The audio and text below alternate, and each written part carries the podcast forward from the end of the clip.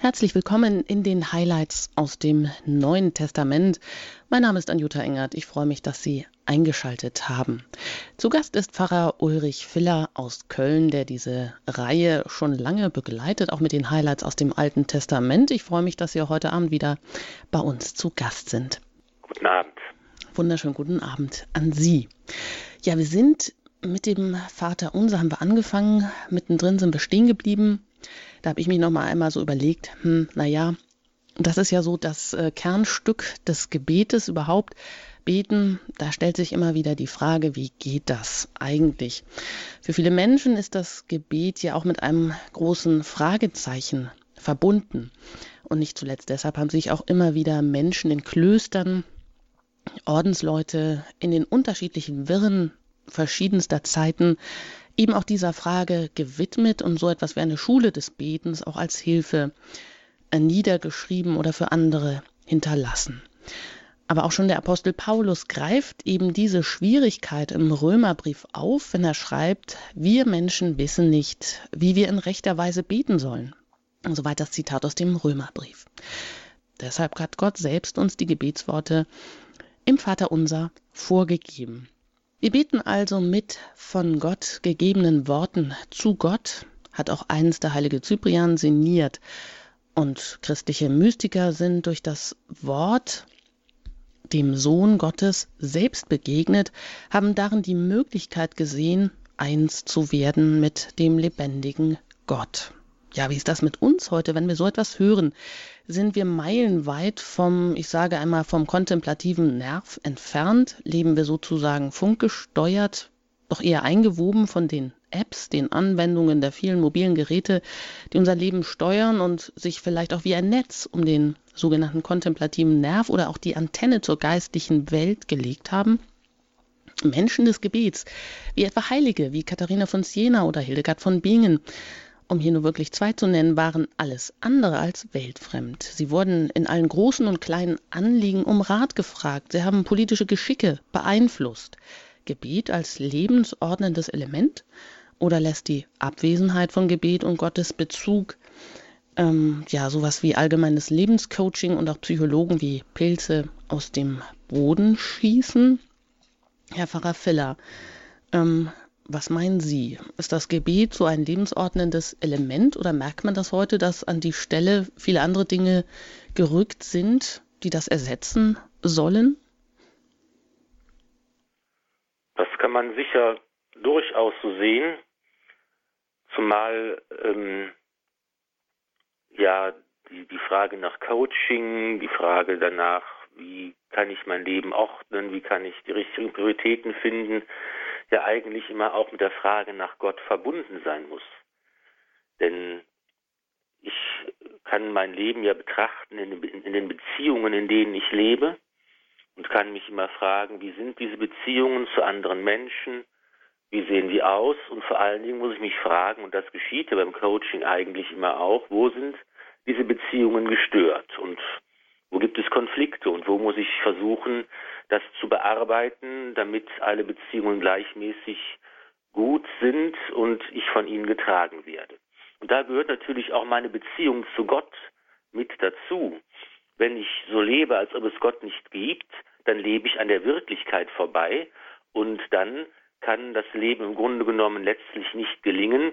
Dann ist diese Beziehung wie zum Himmel eben gestört und dann sind auch alle anderen Beziehungen meines Lebens nicht im rechten Lot.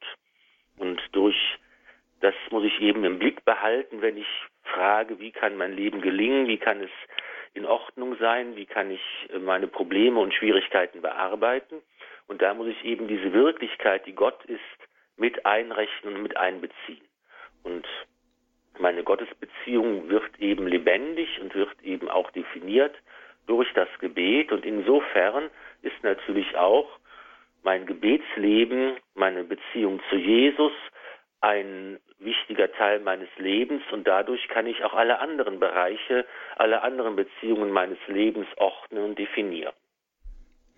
Wem das jetzt vielleicht so äh, dennoch, wer sich gerade hier so einklingt, einschaltet und dem das ganz weltfremd erscheint, anfangen kann man immer damit, so wie ein Coaching ja manchmal auch ganz fremd ist.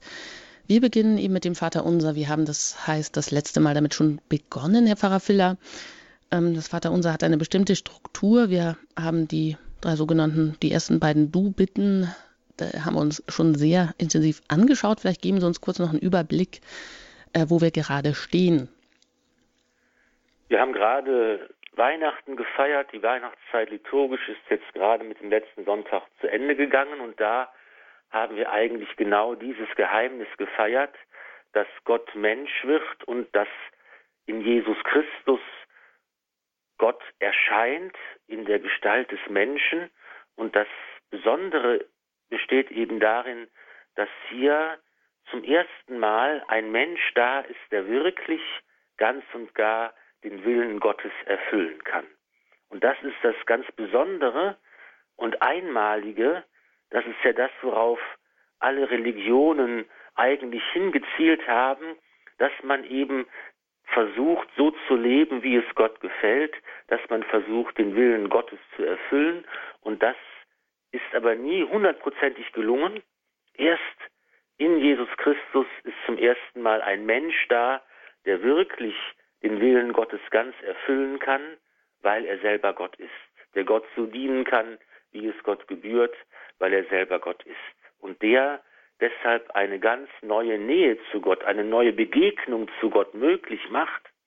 Und die wird deutlich, indem Jesus Gott ansprechen darf als Abba, als lieber Vater, eine familiäre, eine zärtliche Bezeichnung, die nur dann verständlich wird, wenn man sich bewusst macht, dass Jesus Christus der eingeborene Sohn Gottes ist, er, wie es im Johannesprolog heißt, der am Herzen des Vaters ruht, er hat Kunde gebracht. Und als Christen sind wir durch die Taufe mit Jesus Christus verbunden und so dürfen wir mit ihm und durch ihn auch Gott, unseren lieben Vater nennen. Vater unser im Himmel. Mit diesen Worten beginnt dieses Gebet des Herrn und es zeigt schon in dieser Anrede, worum es geht, dass wir nämlich als Brüder und Schwestern Jesu Christi auch Gott als unseren Vater anrufen dürfen und dass wir deshalb mit und durch Christus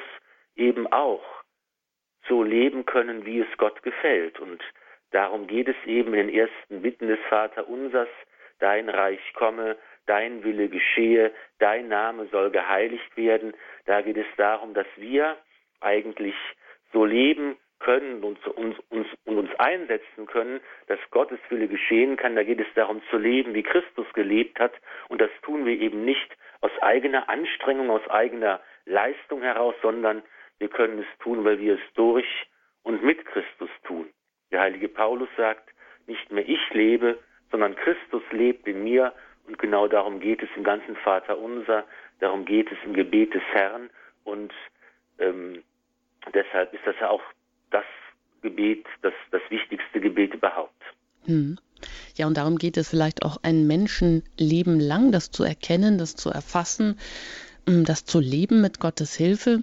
Jetzt sind wir eben bei dem Abschnitt Dein Wille geschehe wie im Himmel so auf der Erde. Das heißt, es gibt einen Willen Gottes mit uns, mit jedem Einzelnen von uns und auch für jeden Einzelnen von uns. Wie Sie auch gesagt haben, ja, vielleicht kann man sagen, wo Gottes Wille geschieht, da ist das Reich Gottes dann vielleicht auch schon angebrochen. Da ist schon der Himmel auf die Erde hereingebrochen.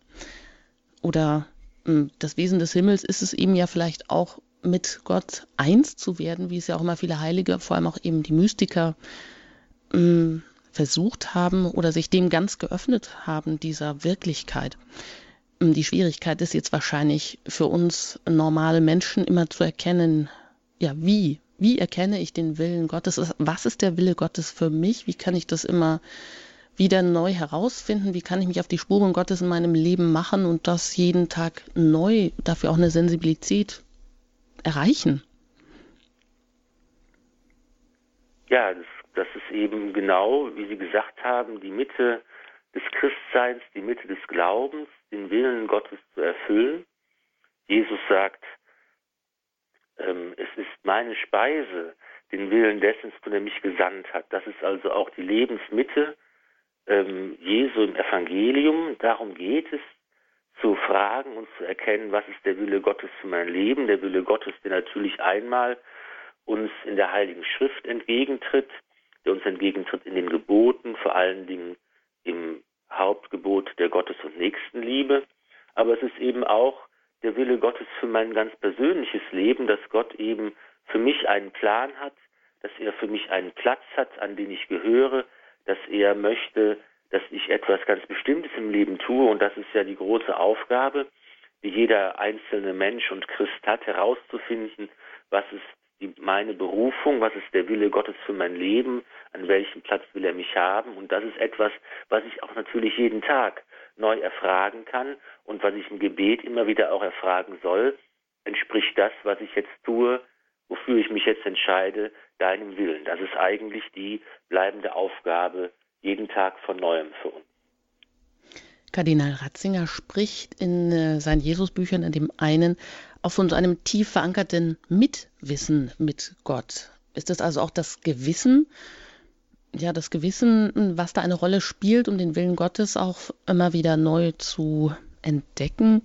Das Gewissen kann natürlich ihm genauso verschüttet sein, von Vorurteilen erstickt sein. Es bedarf sicher der Schulung, es bedarf der Auf Aufrichtung. Ähm, es bedarf auch sicherlich, ja, so wie Gott ganz neu in diesen Worten auch zu uns gesprochen hat, auch dass wir das für uns immer wieder neu entdecken, dass dieses Wort eben äh, Tatwort ist und äh, nicht nur verstaubte Geschichte.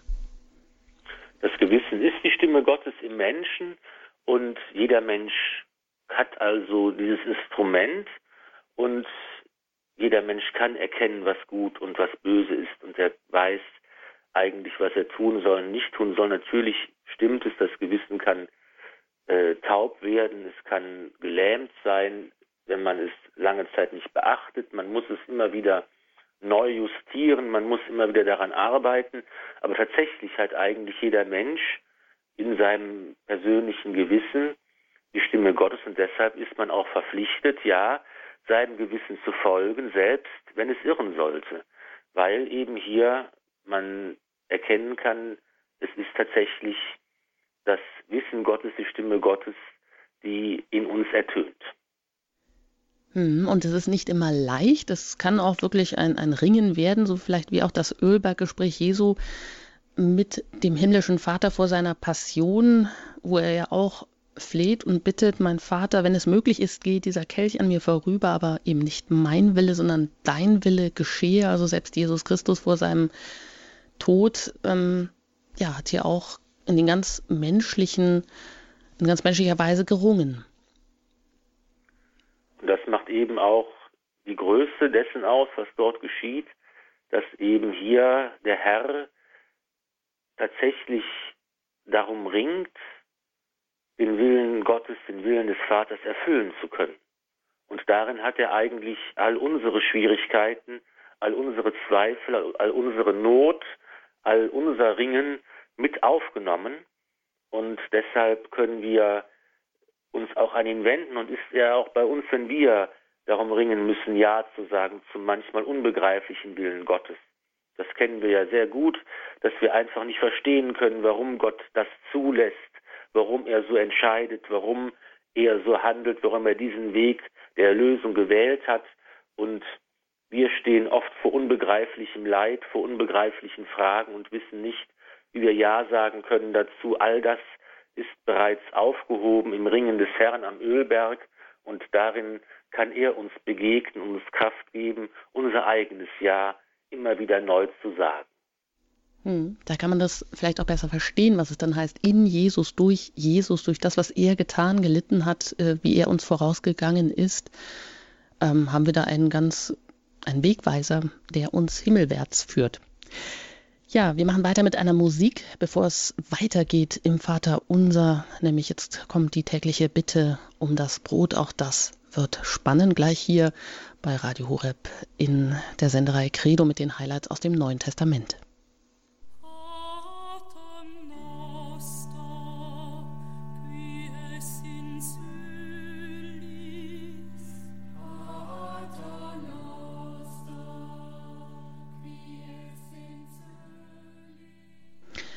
bin im Gespräch mit Pfarrer Ulrich Filler aus Köln.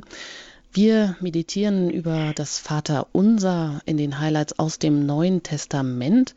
Eine Sendereihe, die uns durch das Neue Testament führt und wo wir uns ganz intensiv auch mit den einzelnen Worten und auch mit dem Ganzen beschäftigen. Mein Name ist Anjuta Engert. Und weiter geht's im Vater unser mit der Bitte um das tägliche Brot. Da heißt es, gib uns heute das Brot, das wir brauchen. Das ist wahrscheinlich so die grundlegendste, menschlichste Bitte von allen. In, für uns heute vielleicht nicht so nachvollziehbar, für viele Menschen derzeit in Krisengebieten sehr wohl dass es da um Leben und Tod geht, wenn eben diese menschliche Grundbedürfnis, wenn das nicht erfüllt ist.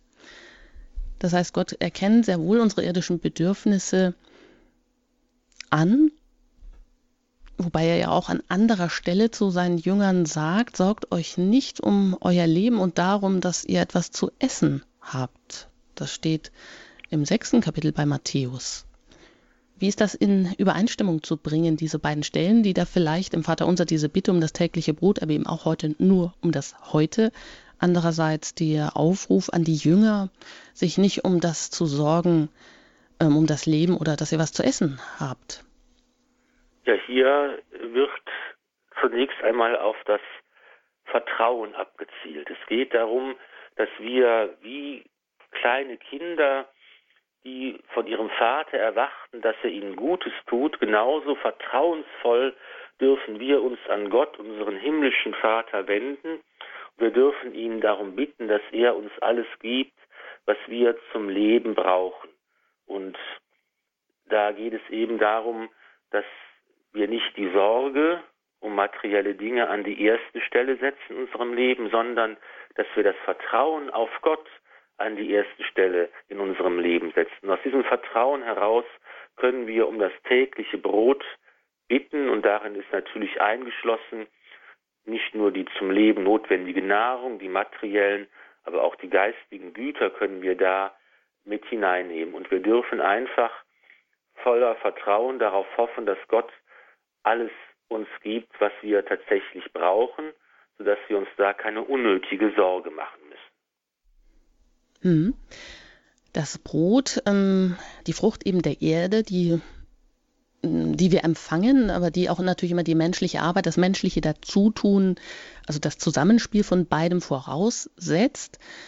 Hm, ja, soll uns das vielleicht auch sozusagen vor dem Hochmut bewahren, dass wir, wo wir wahrscheinlich immer wieder in Gefahr sind, als Menschen meinen, doch alles aus eigenen Kräften, aus eigenem Können meistern zu können, also das Leben ihm selber in der Hand zu haben und alles selber zu machen. Genau, es geht darum, dass wir wissen, dass letztlich alles von Gott kommt. Dem heiligen Ignatius wird der schöne Satz zugeschrieben, betet, als ob alles von Gott abhinge und arbeitet, als ob alles von euch abhinge. Das ist eigentlich die richtige Einstellung. Im Gebet sollen wir sagen und wissen, es hängt alles von Gott, Gott ab und gleichzeitig sollen wir uns so einsetzen, als ob alles von uns abhängt und dann können wir am Ende unserer Bemühungen, am Ende, Ende unserer Arbeit immer noch die Gaben empfangen im Wissen, dass, dass sie letztlich von Gott uns geschenkt sind. Mhm. Das tägliche Brot hm, ist da auch impliziert, dass wir es teilen sollen, dass wir entsprechend verantwortlich umgehen sollen.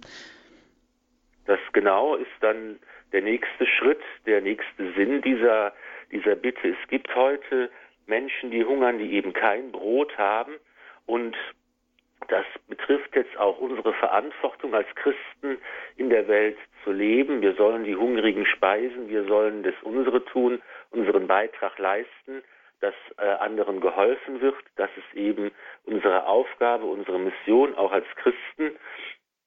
So äh, denken wir etwa an das ähm, Gleichnis vom Weltgericht bei Matthäus, wo eben Christus sagt, das, was ihr dem geringsten meiner Brüder getan habt, das habt ihr mir getan. In unserem Nächsten erkennen wir den Herrn selbst und deshalb sind wir aufgerufen, dem Nächsten Gutes zu tun und eben hier ist in dieser Bitte auch mit enthalten, dass wir unserer Verantwortung äh, den Hungern in der Welt gegenüber gerecht werden sollen.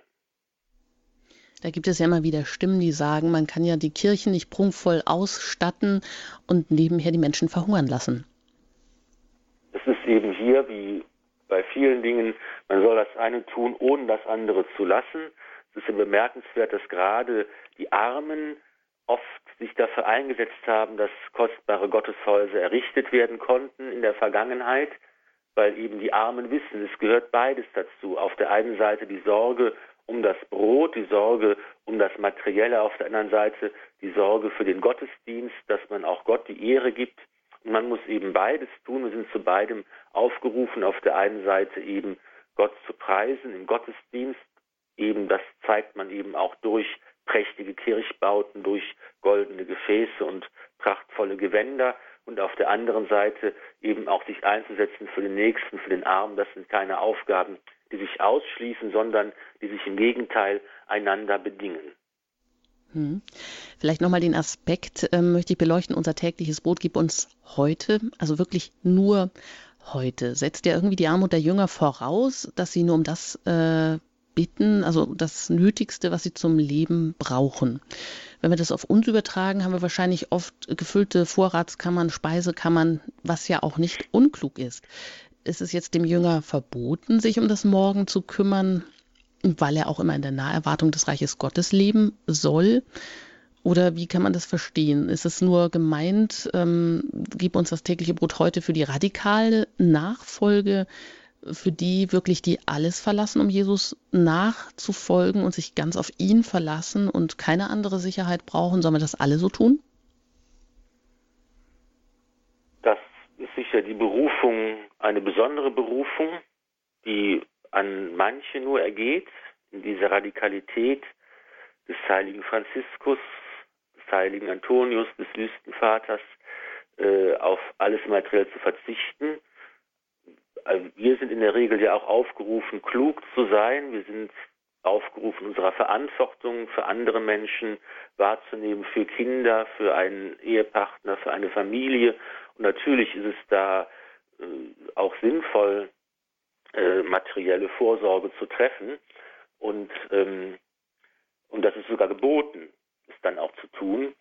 Äh, und äh, hier geht es eben aber auch wieder darum, dass ich diese was setzt sich an die erste Stelle? Was ist meine Priorität? Auch wenn ich Geld spare, auch wenn ich ähm, Eigentum besitze, kann ich trotzdem das Vertrauen darauf, dass Gott mir alles gibt, was ich nötig habe, an die erste Stelle setzen und mein Herz an ihn hängen und nicht an materielle Dinge.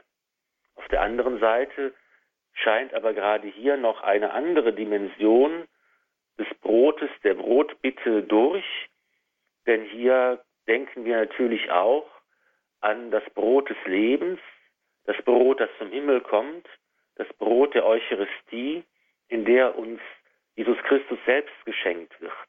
Er ist natürlich das tägliche Brot, das wir heute brauchen und nötig haben, indem uns Christus begegnen will, indem er ja in uns sein will, um mit uns gemeinsam den Vater anzubeten. Und das ist auch eine Dimension, die wir hier, äh, die mit dieser Bitte verbunden ist. Mhm, das heißt also, die Eucharistie, Bitte ist damit eingeschlossen. Genau. Ja, genau. Wenn man, also genau, wie Sie es eben gesagt haben, klar, wir sind natürlich allgemein schon, stehen wir in der Verantwortung. Das heißt, wir müssen auch um, uns um Vorräte sorgen. Ähm, andererseits natürlich diese Bitte nur um das Heute, ähm, sich auf die Güte Gottes immer wieder neu zu verlassen, das erinnert ja auch an diese 40-jährige Wüstenwanderung Israels, in der das Volk dann vom Manna lebte, dass Gott ja herabregnen ließ und jeder durfte immer eben nur so viel sammeln, wie für den betreffenden Tag dann ja auch nötig war. Also auch hier wahrscheinlich leuchtet schon so ein Vorbild auf. Genau, das himmlische Manna, das Gott geschenkt, gesendet hat für das Volk Israel, ist ja ein Vorbild für die Eucharistie, das wahre Brot des Lebens, das uns ähm, gegeben wird und das wir jeden Tag eigentlich ähm, empfangen dürfen, das uns äh, gegeben wird, das, wie der heilige Ignatius gesagt hat, die Arznei der Unsterblichkeit ist das eigentlich wirklich zum Leben Notwendige. Brot auf unserem Tisch ist das, was wir heute zu unserem irdischen Leben nötig haben, aber zum wahren Leben, zum Leben Gottes, da haben wir das Brot der Eucharistie nötig, das uns geschenkt wird und das uns das wirkliche und wahre Leben schenkt. Ja, und nach der Bitte um das tägliche Brot äh, kommen wir dann auch zu einem weiteren Kernthema. Da geht es nämlich um die Schuld und um die Bitte, die Schuld zu vergeben. Das ähm, schauen wir uns gleich nach einer Musik an.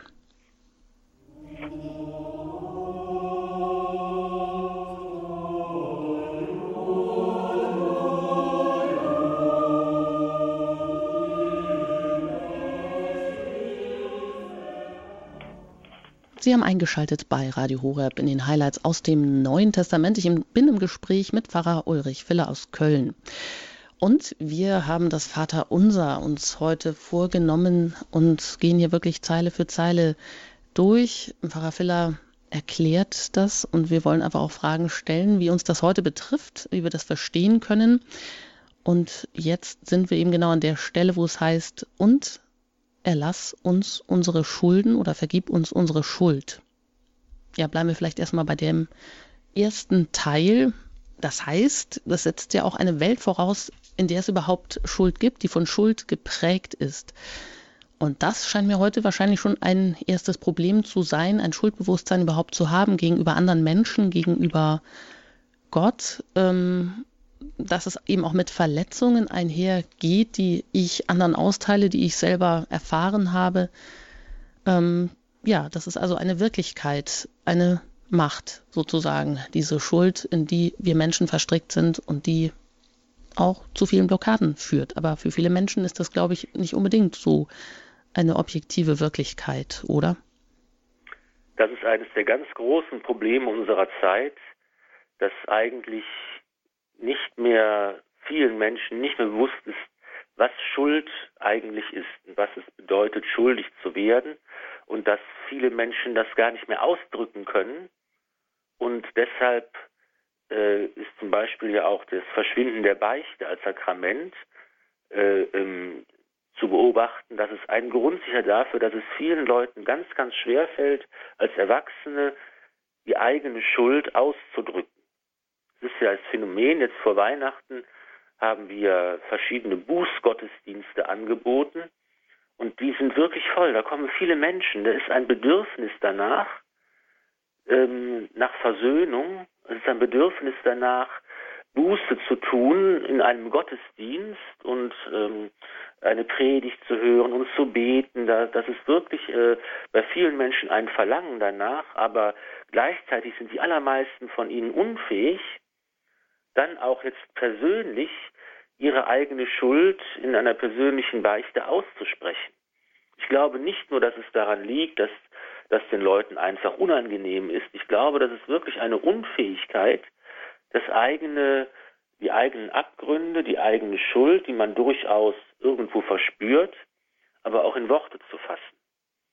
Und da müssen wir tatsächlich neue Wege suchen, neue Möglichkeiten suchen, hier den Menschen das zu eröffnen, zu sagen, das, was dich bedrückt, was dich belastet, was dich quält, auch in einer religiösen Form, in einer religiösen Sprache irgendwie ins Wort zu bringen und im Sakrament der Vergebung dann äh, die Versöhnung sich schenken zu lassen. Hm, das hört sich aber gar nicht so einfach an, ohne dass man alles auf den Kopf stellt, einen neuen Zugang zu finden. Das heißt, den Menschen erst einmal überhaupt da anzusprechen oder ja zu versuchen, das Verständnis überhaupt erstmal mm, sein Verständnis, um sein Verständnis zu werben vielleicht, weil es ja doch etwas ganz, ganz Wesentliches und zum Menschen dazugehöriges ist, was eben auch alles weitere dann ähm, ja blockieren kann, jede weitere Entwicklung. Wir ich denke, ja ein Weg dazu besteht darin, ähm, in Beziehungen zu denken. Wir haben am Anfang der Sendung schon darüber gesprochen, dass man eigentlich über, überlegt, wie sieht mein Leben aus, in welchen Beziehungen lebe ich, meine Beziehung zu Gott, meine Beziehung zu Jesus, meine Beziehung zu einem Partner, einem Ehemann, einer Ehefrau, zu Kindern, zu Verwandten, zu Freunden, zu Bekannten und einfach zu schauen, wie sind diese Beziehungen meines Lebens, welche sind abgebrochen, welche sind von Streit und anderen Krisen und Konflikten belastet und einfach zu sehen, das muss ich zur Sprache bringen. Da geht es darum, ähm, äh, wie ich das, was äh, belastet ist, einfach vielleicht benennen kann.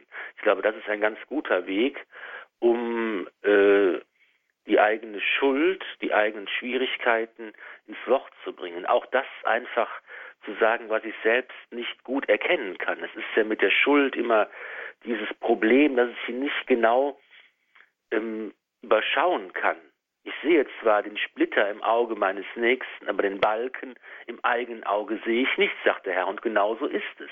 Es gibt so eine Art blinder Fleck für die eigene Schuld und ganz typisch dafür ist die Geschichte des Königs David, der die schöne Bathseba verführen will und ihren Ehemann an der Front sterben lässt und der sich überhaupt gar nicht bewusst ist, was er eigentlich getan hat. Und das geht uns auch so. Vieles von dem, was wir an Schlechten tun, gibt sich ja als etwas Gutes aus. Es gibt ja kaum jemanden, der sich hinsagt, hinsetzt und sagt, so heute werde ich mal eine richtig schwere Sünde begehen, sondern wir tun und entscheiden einfach Dinge, weil sie für uns gerade so aussehen, als wären sie gut oder richtig oder würden uns weiterbringen. Und wir können oft nur schwer erkennen, was eigentlich Schuld ist. Und wir können oft auch nur schwer erkennen, welchen Anteil wir selbst daran haben, in welchem Maße wir Täter oder auch Opfer sind. Und das ist oft so ein unentwirrbares Knäuel von Dingen, die sich uns nicht klar erschließen, die es einfach schwer machen, das dann ins Wort zu bringen. Mhm. Und bei der Frage, die Frage schlechthin, die sich dann ähm, die sich dann aufdrängt, ist ja, wie kann man Schuld überwinden? Dass das nicht durch Vergeltung ist, da kann man vielleicht ähm, einen Konsens finden, weil Vergeltung und Rache natürlich immer in eine in einen Teufelskreis führt, in eine immer tiefere Verstrickung von Schuld und auch ähm, ja, von Vergeltung. Ja, Vergebung, also als einziger Ausweg, aber auch da wieder die Frage, wie. Ähm, wie kann das gehen? Das kann eben kein schneller Weg sein. Das kann wahrscheinlich auch nicht mal eben, selbst wenn jemand den Weg vielleicht zum Sakrament der Versöhnung gefunden hat, auch das äh, setzt ja doch auch ein Bewusstsein voraus, setzt auch eine Verarbeitung voraus. Man kann sich wahrscheinlich nicht einfach die Lossprechung erteilen lassen, auch wenn es dann eine geistliche Tatsache ist, aber es muss ja auch verarbeitet oder aufgearbeitet werden.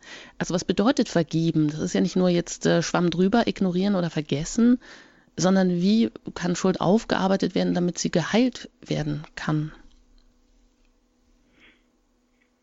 Das ist eben dieser Zusammenhang von Vergebung der Schuld, die Gott uns schenkt im Sakrament und den Folgen der Schuld, die manchmal noch durchaus vorhanden sind, die Konsequenzen der Schuld, die noch in der Welt bestehen und die ja nicht einfach durch die Vergebung ähm, verschwinden. Und hier muss man eben versuchen, durch äh, ähm, das eigene Bemühen ähm, eine, eine Aufarbeitung zu finden. Ich sage mal als Beispiel, wenn mein Freund mir 5000 Euro stiehlt dann kann ich zwar hinterher sagen, gut, ich vergebe dir, dass du das getan hast, aber natürlich bleibt als Folge seiner Tat immer noch ein Misstrauen, äh, das weiterhin besteht und er muss erst einfach jetzt äh, sich bemühen und mir zeigen, dass er das Vertrauen wieder von neuem verdient. Und das ist eigentlich mit allen Dingen so dass auf der einen Seite Gott uns ganz und gar die Schuld vergeben kann, dass, dass auf der anderen Seite wir aber eben auch versuchen müssen, die Konsequenzen unserer Schuld irgendwie aufzuarbeiten. Hier ist übrigens auch, das wird vielleicht etwas zu weit führen, aber die Lehre vom Ablass in der Kirche angeordnet. Auch das ist eine, eine Form, die Konsequenz der Schuld, die schon vergeben ist, aufzuarbeiten. Ist natürlich interessant, insofern wir das Jahr der Barmherzigkeit haben und auch da ja die Möglichkeit vom Ablass Gebrauch zu machen. Ähm, vorab vielleicht noch einmal möchte ich Ratzinger zitieren in seinem Jesusbuch, der sagt, ähm, der Vergebende, also der, der die Schuld vergibt, der muss als erster aktiv werden und muss das geschehene Böse in sich überwinden, es sozusagen inwendig verbrennen und darin auch sich selbst erneuern, sodass er dann den Schuldigen in diesen Prozess hineinnimmt und beide dann das Durchleiden oder das ähm, Böse überwinden und in diesem Prozess wieder neu werden können. Und es ist ja auch oft das Problem, dass vielleicht einer gewillt ist, diesen Prozess anzugehen, aber der andere vielleicht eben gar nicht, eben da blockiert. Und ja, ist das auch so eine Möglichkeit, dass der Vergebende aktiv wird und versucht, alleine erst einmal vielleicht, wenn es denn nicht anders geht, diesen Weg der Vergebung zu gehen? Das geht auf jeden Fall. Das muss man auch tun, muss man auch versuchen. Und dann ist eben die Frage, inwieweit dieses Bemühen und, und dieses, äh, diese Sehnsucht danach, das zu überwinden, das umzuschmelzen sozusagen, aus dem Bösen das Gute zu machen, das wird dann auch den anderen irgendwann betreffen und vielleicht mit in diesen Prozess hineinziehen. Hm. Ja, letztendlich hm, kommen wir natürlich als Menschen da ganz, ganz schnell auch an die Grenzen, an unsere Grenzen. Und da geht es ja letztendlich dann auch wieder um das Geheimnis ähm, des Kreuzes Christi, der eben genau das getan hat, diese Schuld hier zu verwandeln durch das Kreuz. Und wie kann man das den Menschen heute verständlich machen, dass so Heilung geschehen kann? Dass sozusagen der Vater ähm, sich das viel hat kosten lassen, nämlich den Tod seines Sohnes und dass Überwindung von Schuld auch uns den ganzen Einsatz unseres Herzens oder unserer Existenz eigentlich kosten kann oder kosten sollte oder muss, damit es gelingt. Ja, hier muss man einfach in der Verkündigung, in der Katechese äh, wieder neue ähm, Wege beschreiten, um dieses ähm, Glaubensgeheimnis den Menschen deutlich zu machen. Und ähm, das geschieht wahrscheinlich in der persönlichen Aneignung immer in existenzieller Weise. Wenn ich also selber betroffen bin vom Kreuz in irgendeiner Form, dann gibt es den Weg, das zu erkennen und, und hier ähm, diese Verbindung zu sehen, auf die es ankommt. Und das ist ja eigentlich die Erfahrung, die mir viele Menschen berichten, die sagen, also wenn ich nicht glauben würde, dann hätte ich es nicht äh, bewältigen können. Dann hätte ich, wäre ich daran zerbrochen, dann wäre es nicht gegangen. Also hier zeigt sich eigentlich in existenziellen Stunden dann doch die Kraft, die gerade vom Kreuz ausgeht. Ja, und abschließend eben nochmal, es heißt ja auch in dieser, in dieser Bitte, erlass uns unsere Schulden, wie auch wir sie unseren Schuldnern erlassen haben. Also, dass wir aktiv werden, das ist, ähm, das ist eigentlich die Voraussetzung für diesen ganzen Prozess. Ja, und es ist eigentlich erschreckend. Es ist eigentlich erschreckend, dass die Barmherzigkeit Gottes uns nicht erreichen kann, wenn nicht wir bereit sind, unseren Schuldigern zu vergeben. Das ist ja, wenn man sich das überlegt, eigentlich Wahnsinn. Dass das ein, dass das ein Kriterium oder ein Maßstab ist. Dass eigentlich, wenn wir nicht bereit sind, barmherzig zu sein, wenn wir nicht bereit sind, anderen zu vergeben, wenn wir unser Herz verschließen, dann kann Gottes Liebe und seine Vergebung und seine Barmherzigkeit uns nicht erreichen. Und das ist eigentlich ja auch diese reale Möglichkeit, dass ein Mensch sein Herz verschließt. Und wir kennen, wir kennen das doch, dass man trotzig wird. Dass man sagt, nein, ich mache nicht schon wieder den ersten Schritt. Nein, ich will nicht nachgeben.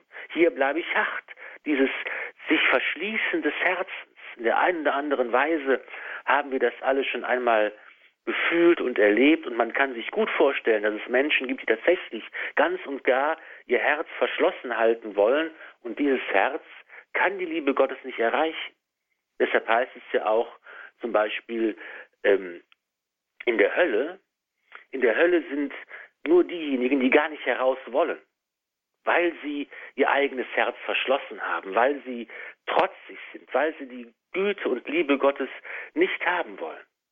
Und das ist ein wirklich erschreckender Gedanke und deshalb ist es wichtig, immer sich gut um das eigene Herz zu kümmern, dass es sich nicht verschließt vor Gott und dem Nächsten, sondern dass es selbst bereit ist, barmherzig zu sein, dass es selbst bereit ist zu vergeben, dass es bereit ist, zurückzustehen, dass es ein offenes Herz bleibt. Ja, das begründet natürlich auch viele menschlichen, menschliche Dramen, ja, das verschlossene Herz, das vielleicht manchmal gar nicht anders kann, dieser Trotz, den, bei dem man Schwierigkeiten hat, ihn selber zu überwinden, obwohl man vielleicht darum weiß, wie gut das jetzt wäre. Ja, wir können darüber noch nachdenken bei einigen Takten Musik.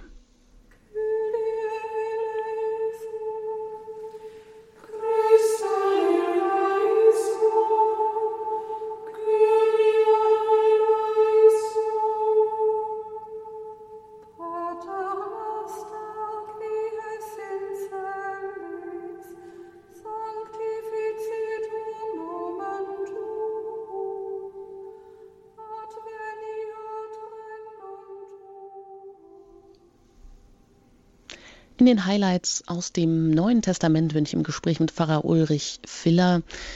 Wir sprechen und meditieren über das Vaterunser und kommen jetzt zu auch noch einer zentralen Bitte.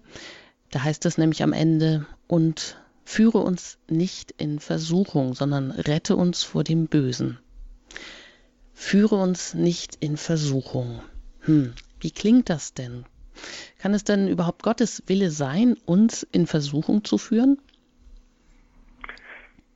Ja, hier muss man genau hinschauen, was das Wort, was das Wort bedeutet. Es geht eben darum, dass wir, ähm, dass dieser griechische Ausdruck heißt eigentlich, lass uns nicht in Versuchung geraten oder lass uns der Versuchung nicht erliegen. Das ist eigentlich ganz schwer, das in einem Wort nur auszudrücken. Und ähm, Gott ist eben ja derjenige, der uns nicht zum Bösen hinführen will. Das ist damit nicht gemeint, sondern er will uns vom Bösen befreien. Und wir bitten ihn darum, dass er uns nicht den Weg beschreiten lässt, der hinführt zur Sünde. Und dass er uns die Kraft gibt, uns immer richtig zu entscheiden, nämlich uns für den Weg zu entscheiden, der zum Guten hinführt. Und es ist eigentlich auch die Bitte um die Gabe des Heiligen Geistes, der uns eigentlich bei dieser Entscheidung hilft. Ich denke, darum geht es in dieser Bitte des Vaterunsers. Hm. Vielleicht haben Sie auch noch vor Augen, wir haben ja auch schon, bevor Jesus öffentlich aufgetreten ist, uns um dieses Kapitel gekümmert, sozusagen, wo er in die Wüste geführt wird, vom Teufel versucht wird und ganz bewusst auf die Probe gestellt wird. Ähm, heißt das jetzt, dass es zu diese Aufgabe Jesu auch gehört, die großen Versuchungen ja, zu bestehen, vielleicht die großen Versuchungen, die die Menschheit von Gott weggeführt haben, dass er sie bestehen sollte, dann wäre die Frage, und wir, ist das für uns auch notwendig, dass wir Versuchungen, Prüfungen bestehen?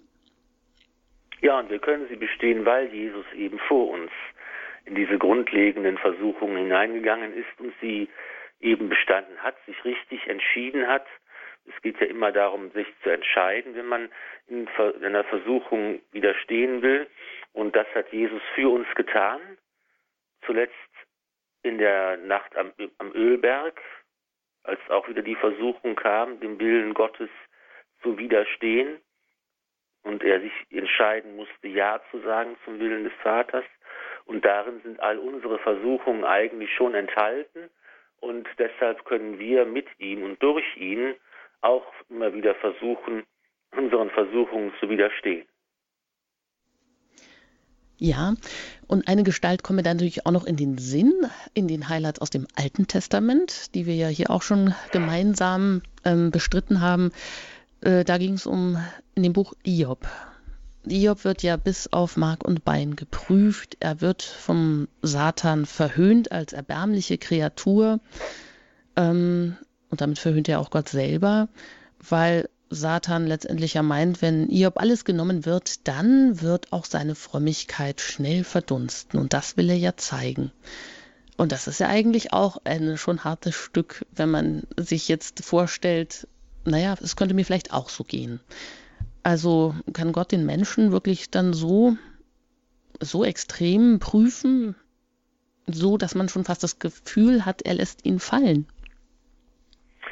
Das kommt sicher manchmal vor. Wir kennen das Beispiel jetzt von verschiedenen großen Heiligen, die eben vielleicht von Gott geprüft worden sind oder die äh, solche Versuchungen erfahren haben, die eben äh, zeigen, dass der Glaube ist nicht nur ein leichter und heiterer Weg, der Glaube ist auch ein dunkler Weg, ein schwerer Weg. Das Gefühl, von Gott verlassen zu sein, die Nacht der Seele, das sind alles ja Ausdrücke, die wir von großen Heiligen kennen und äh, die eben auch uns zeigen, dieser Gott ist eben auch ein unbegreiflicher Gott und er lässt manches zu, ähm, aber er hat bei allem immer nur etwas Gutes im Sinn und Gott lässt dem Menschen tatsächlich alles zum Guten gereichen, auch die Prüfungen, die uns auferlegt werden, an denen wir vielleicht wachsen oder hoffentlich wachsen. Und ähm, für uns eigentlich kann es immer nur darum gehen, dann zu beten, führe uns nicht in Versuchung und zu sagen, im Grunde genommen, steh mir bei, guter Gott, du kennst mich, du weißt um meinen Glauben, um meine Hoffnung, meine Liebe, du weißt, was ich vermag und was ich nicht vermag und steh mir bei, wenn ich in Situationen komme, in denen ich entscheiden muss und dann hilf mir doch, die rechte Entscheidung ähm, zu fällen und die richtige Entscheidung zu treffen. Hm. Das heißt, man kann aber schon sagen, dass der Mensch die Prüfung in gewisser Weise auch ein bisschen braucht, um vielleicht in ein tiefes Einssein mit Gottes Willen zu finden. Wenn man sich eben viele heiligen Biografien durchliest, dann hm, war das ja eigentlich immer so. Und auch da kann man wieder ein anschauliches Beispiel bringen. Ratzinger macht es und er vergleicht dann, es ist wie der Saft der Traube, der erst vergären muss, um edler Wein zu werden. Also geht es auch um eine Veredelung des Charakters, um ein Wachstum. Das hört sich besser an. Genau, ein Wachstum, ein, ein Reifeprozess, der, der stattfindet. Ähm, und das hat immer, das ist immer ein, ein kein, kein einfacher Weg, sondern der, der Christus nachfolgen will, der muss etwas zurücklassen. Wer von Gott etwas geschenkt haben möchte, muss seine Hände erst frei machen und er muss Dinge loslassen. Und wer äh, Gott in sein Herz lassen möchte, der muss das Herz befreien von allen anderen Sachen, an denen es vielleicht hängt. Also wer leben will in Ewigkeit, muss zuerst sterben. Das gehört immer beides zusammen und es ist immer ein Loslassen, ein Sterben, ein Abschied nehmen, ein äh, Abgeben, was als erstes kommt, aber danach kommt eben etwas, was Gott dann schenkt und das ist größer und das ist schöner und das ist erfüllender und das ist befreiender, ähm, als wir es uns vorstellen können. Und natürlich ist dieser Weg einfach der Weg des Glaubens, der in der einen oder anderen Form auf jeden Fall missachtet. Hm. Aber mit dem heiligen Cyprian gesprochen, auch den zitiert Ratzinger, kann diese sechste Vater unser Bitte vielleicht insofern auch noch ein bisschen trösten, als er meint, dass wir damit eben auch das Wissen ausdrücken würden, dass der Feind nichts wider uns vermag, wenn es ihm eben nicht vorher auch gestattet ist. Also Gott erteilt dem Bösen eine beschränkte Macht, um vielleicht, ja, auch wie Sie sagen, um uns zu, zur Reife zu bringen aus Buße oder um unseren Hochmut zu dämpfen oder auch ja alles aus eigenem doch wieder bewältigen zu wollen. Ja, aber letztendlich bitten wir auch dann darum, dass Gott uns eben nicht mehr zumutet, als wir zu tragen vermögen, dass wir auch dieses Vertrauen haben dürfen, wie es Paulus im Korintherbrief ausdrückt. Genau, und es ist eben auch der Aspekt, was ja auch im Evangelium oft gesagt wird, die, die, die Aufforderung zur Wachsamkeit, seid wachsam, seid, euer Herz wachsam, der Herr kommt wie ein Dieb in der Nacht, dass wir also eigentlich ähm, aufmerksam sein sollen Tag für Tag, dass wir ähm, ähm, wachsam bleiben sollen. Es gibt einen schönen Satz, die Wachsamkeit ist die Wächterin des Herzens und ähm, dass wir eben hier immer aufmerksam sein müssen und dann können wir eben auch den Versuchungen besser widerstehen. Und das Vaterunser schließt dann eben auch mit der Bitte, sondern erlöse uns von dem Bösen. Also dieses, ja, der fulminante Ausklang, errette uns, befreie uns, erlöse uns, vielleicht ja eine Bitte um diese ganz allumfassende Erlösung von, von allem. Vielleicht fragen auch natürlich wiederum heute viele Menschen, ja, wovon sollen wir denn erlöst werden? Von dem Bösen, von dem bösen, kollektiven Bösen oder von, ja, was bedroht uns heute? Ja, tatsächlich ist zunächst einmal im wörtlichen Sinne hier das Böse äh, nicht nur etwas äh, Intellektuelles, was man sich vorstellen kann, sondern hier wird eine Person genannt, der Satan, der Engel, der sich Gott widersetzt hat, der Teufel, der Diabolos, der hier gemeint ist, der sich Gottes Willen widersetzt, der sich Gottes Heilswerk widersetzt, der eben den Menschen versucht, versucht und in Versuchung führt. Und hier beten wir gemeinsam, das ist eben auch wichtig, dass hier äh, erlöse uns von dem Bösen. Wir beten in der Gemeinschaft der ganzen Kirche, wir beten in der Gemeinschaft der ganzen Menschheit eigentlich, dass Gott uns von dem Bösen befreien soll und von dem, äh, was der Böse will, nämlich die Menschen wegzuführen von Gott. Hm. Und Ratzinger sagte auch ganz schön, diese Bitte will eigentlich sagen, erst wenn du Gott verloren hast, hast du dich selbst verloren, dann bist du nur noch ein zufälliges Produkt der Evolution. Also erst so diese ganze Abkehr von, von Gott oder auch eben dieses verhärtete Herz, was nicht mehr bereit ist, gar nicht mehr bereit ist, auch zu vergeben oder barmherzig zu sein, dass du dieses sich in sich selbst verschließen, ja, dann manchmal eben so sein kann, dass man damit auch jeden Gottesbezug verloren hat. Und das wäre dann echt letztlich das Ende, das ist, das ist klar. Im hm. Grunde genommen geht es darum, dass wir in dieser Bitte erlöse uns von dem Bösen eigentlich jetzt nicht nur konkret den Teufel oder Satan meinen, sondern das eigentlich auch damit verbunden, alles Übel, alles Böse der Welt, das ganze Elend dieser Welt, im Grunde genommen vor Gott getragen wird und vor den Vater getragen wird. Und wir bitten darum, dass Gott uns den Frieden schenken, dass er dieses ganze Böse überwindet, wie es schon geschehen ist im Tod und der Auferstehung Jesu Christi und dass das eigentlich immer weitergehen muss, dass sich das ausdehnen muss, dass wir im Grunde genommen hier ähm, letztlich dann den Frieden finden, den nur Gott uns schenken kann. Hm. Das heißt, das Böse, was uns natürlich auch in allen möglichen zersetzenden Ideologien begegnet, wo viele Menschen vielleicht wirklich äh, meinen, sie verzweifeln daran jetzt. Aber dann kann man das vielleicht auch mit Paulus halten, der im Römerbrief sagt, ja, ist Gott für uns, wer ist dann gegen uns? Und der ganz wirklich dramatisch fragt, was kann uns denn eigentlich scheiden von der Liebe Christi? Bedrängnis oder Not, Verfolgung, Hunger oder Kälte, Gefahr oder Schwert? Da würde man wahrscheinlich erstmal sagen, na ja, ist nicht alles einfach so auszuhalten. Aber letztendlich in, in, diesem Wissen, nichts kann uns scheiden von der Liebe Gottes, die in Christus Jesus ist. Ja, dann ist es ja auch dieser Abschluss beim Vater Unser, also die Bitte um Befreiung von der Macht des Bösen. Äh, da kommt man auch wieder an den Anfang, um die Bitte um das Reich Gottes, um das Einswerden mit, mit seinem Willen, mit seinem Namen. Da erfährt doch das Vater Unser hier eigentlich auch so eine, eine runde Einheit.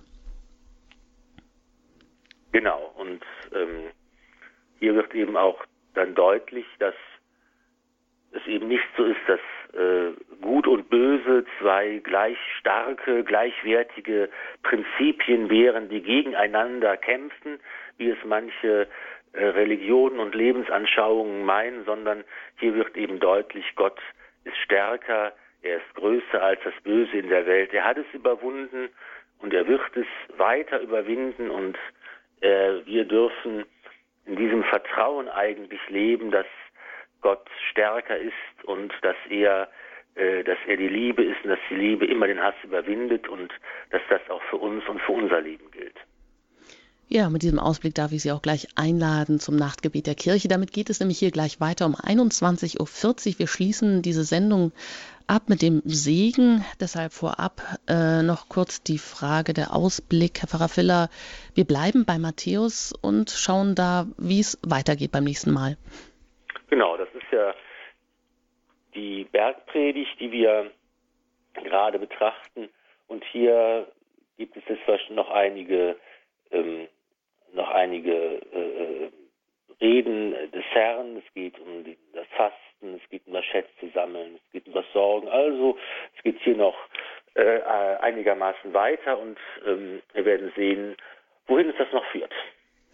Ja, und für die Sendungen, die Sie vielleicht noch nachhören möchten oder verpasst haben oder wenn Sie auf den Geschmack gekommen sind, das können Sie tun unter www.hore.org im Podcast-Angebot können Sie die vergangenen Sendungen noch einmal nachhören. Sie können auch die Highlights aus dem Alten Testament im FE Medienverlag als Buch bestellen oder auch beim CD-Dienst unter der 08328 921 120.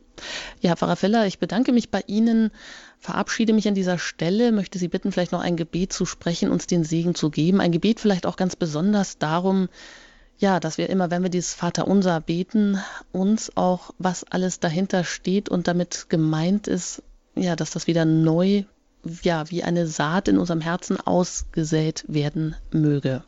In diesem Sinne machen Sie es gut, Ihre Anjuta Engert und jetzt noch der Segen. Der Herr sei mit euch. Und mit deinem Geiste. Es segne und behüte euch der allmächtige und gütige Gott, der Vater und der Sohn und der Heilige Geist. Amen. Gelobt sei Jesus Christus. In Ewigkeit. Amen.